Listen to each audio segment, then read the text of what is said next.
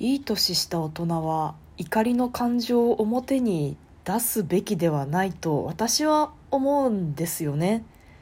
もちろんイライラしてしまうとかムカつくぜっていう気持ちになるのは仕方ないですし人の心は自由なので何を思うが勝手だと思うんですけど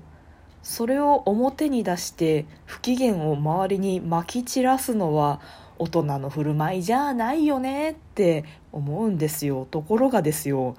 つい先日なんか何だったんでしょうね。まあそんなにね常にこうイライラしてるとか怒鳴り声が飛び交う職場ではないのですよ。ないのですけども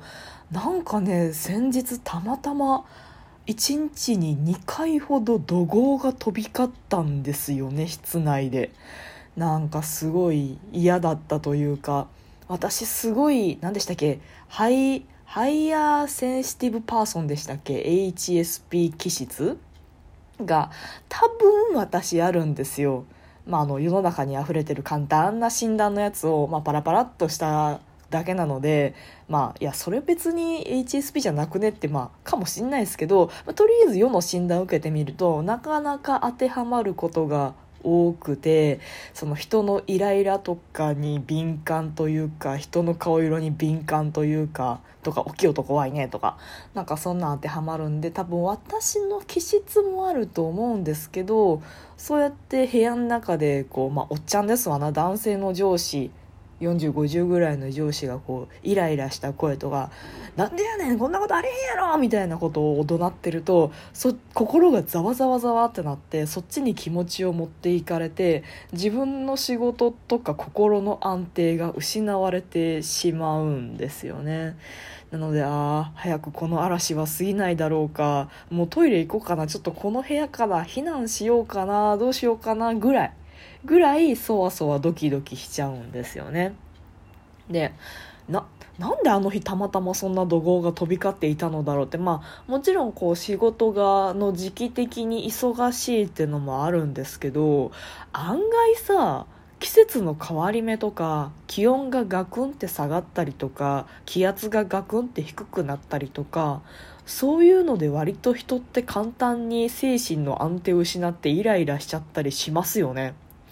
あのひろゆきさんがさスパチャ読みながらたまにおっしゃってるんですけど空腹だと人はイライラする。そして満腹だとイライラしないって言ったはるじゃないですか。それもあると思うんですよね。要はその血糖値が下がってでなんかイライラしちゃうみたいな。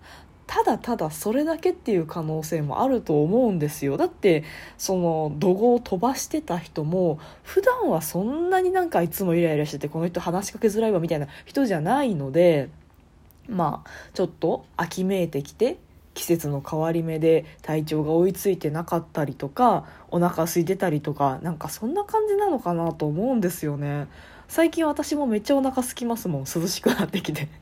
天高く馬こゆる秋じゃないですけど。やっぱり涼しくなるとそれなりに多分体力を使うようになった。暑い時よりかはきっとエネルギーの消費量が多くなってしっかり食べないとお腹空きがちみたいな。絶対それは年がいくつであろうが性別がどちらであろうが何であろうが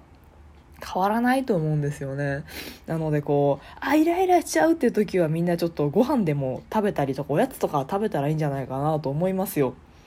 あの私の同期の子で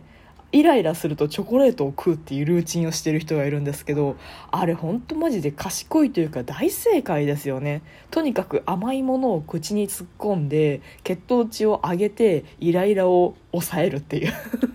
もう何もかも正解じゃんと思って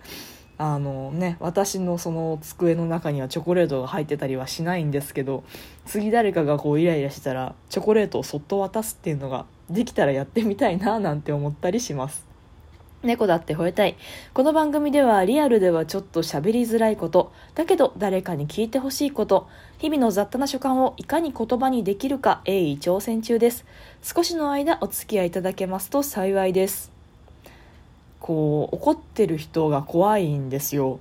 そもそもちっちゃい頃私一人っ子ですげえ聞き分けのいい子供だったんですよだから幼稚園まで幼稚園児の頃までは本当怒られる怒ってる大人を見るっていうことがほぼほぼなかったんですよね。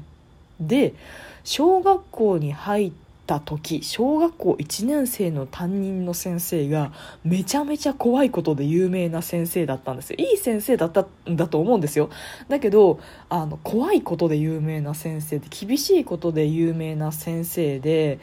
小学校1年生相手にも本気で叱るっていうタイプの人だったんですよね。で本当に怒ってる大人っていうのを見たことが私なかったので小学校の教室1年生の時の教室で初めてあ大人が本気で怒ってる怖いって思ったんですよ。でもうブルブルこうあ自分が怒られてるわけじゃないですよ。もう全然自分関係なくて私はずっと真面目にやってるんですけどまあ小1の男子なんてめちゃくちゃするじゃないですか。とか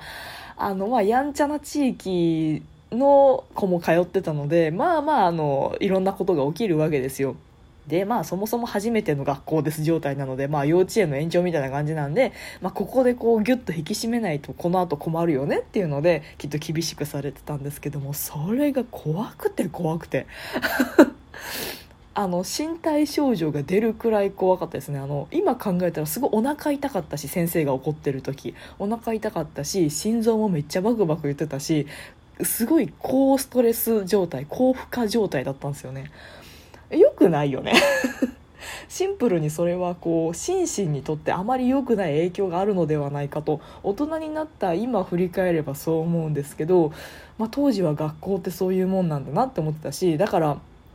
不登校の話のをした時に言ったかもしれないですけどだから学校行きたくなかったっていうのも一つあってもうそうやって怒ってる人がいるところとかなんかみんながギャーギャー騒いでるところみたいななんかそういうのすっごい辛くてマジで仮病使って休みまくってましたね。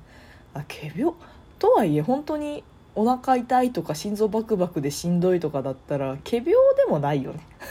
本当にそれはちょっと病気が出てるよね。まあそんな感じで。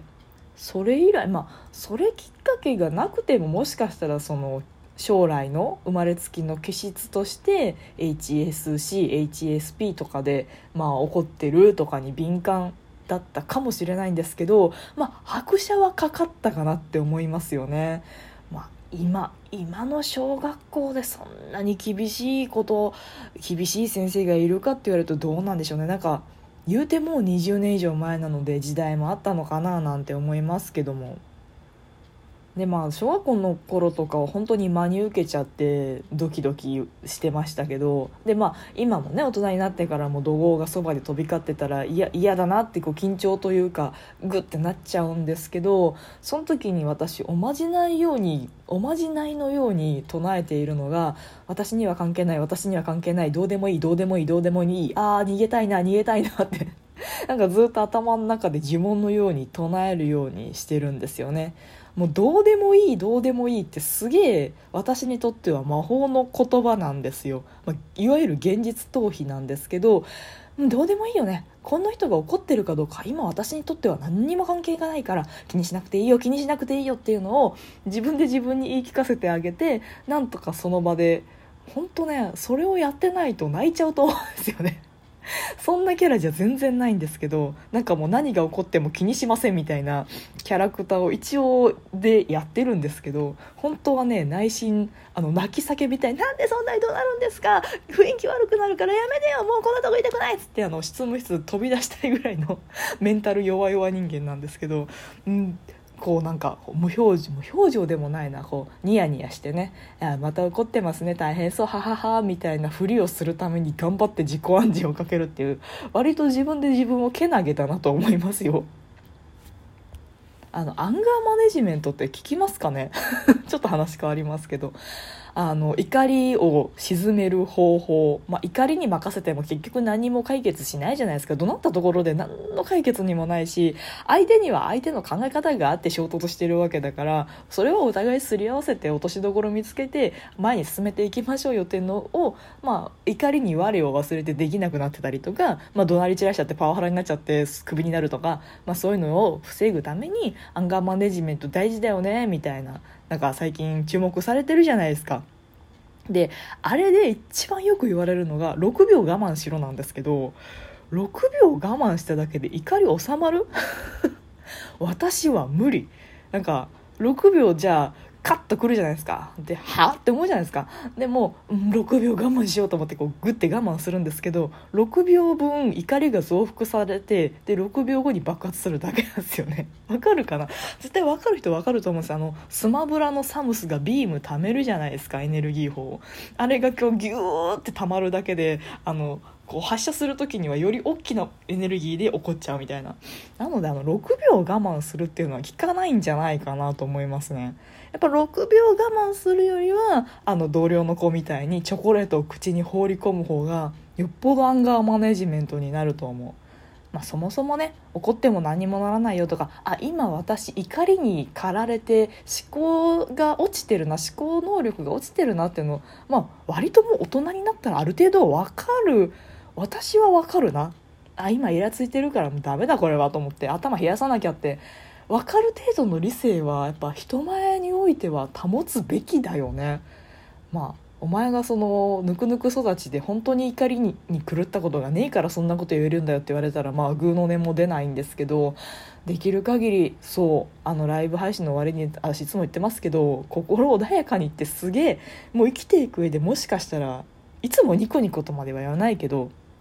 心穏やかに過ごすってマジで超大事だと思います。というところで今日もお付き合いいただいてありがとうございました。トークが面白いなと思った方はリアクションボタンを、番組フォローがまだの方は番組フォローもぜひお願いします。ということでまたお会いしましょう。バイバイまたね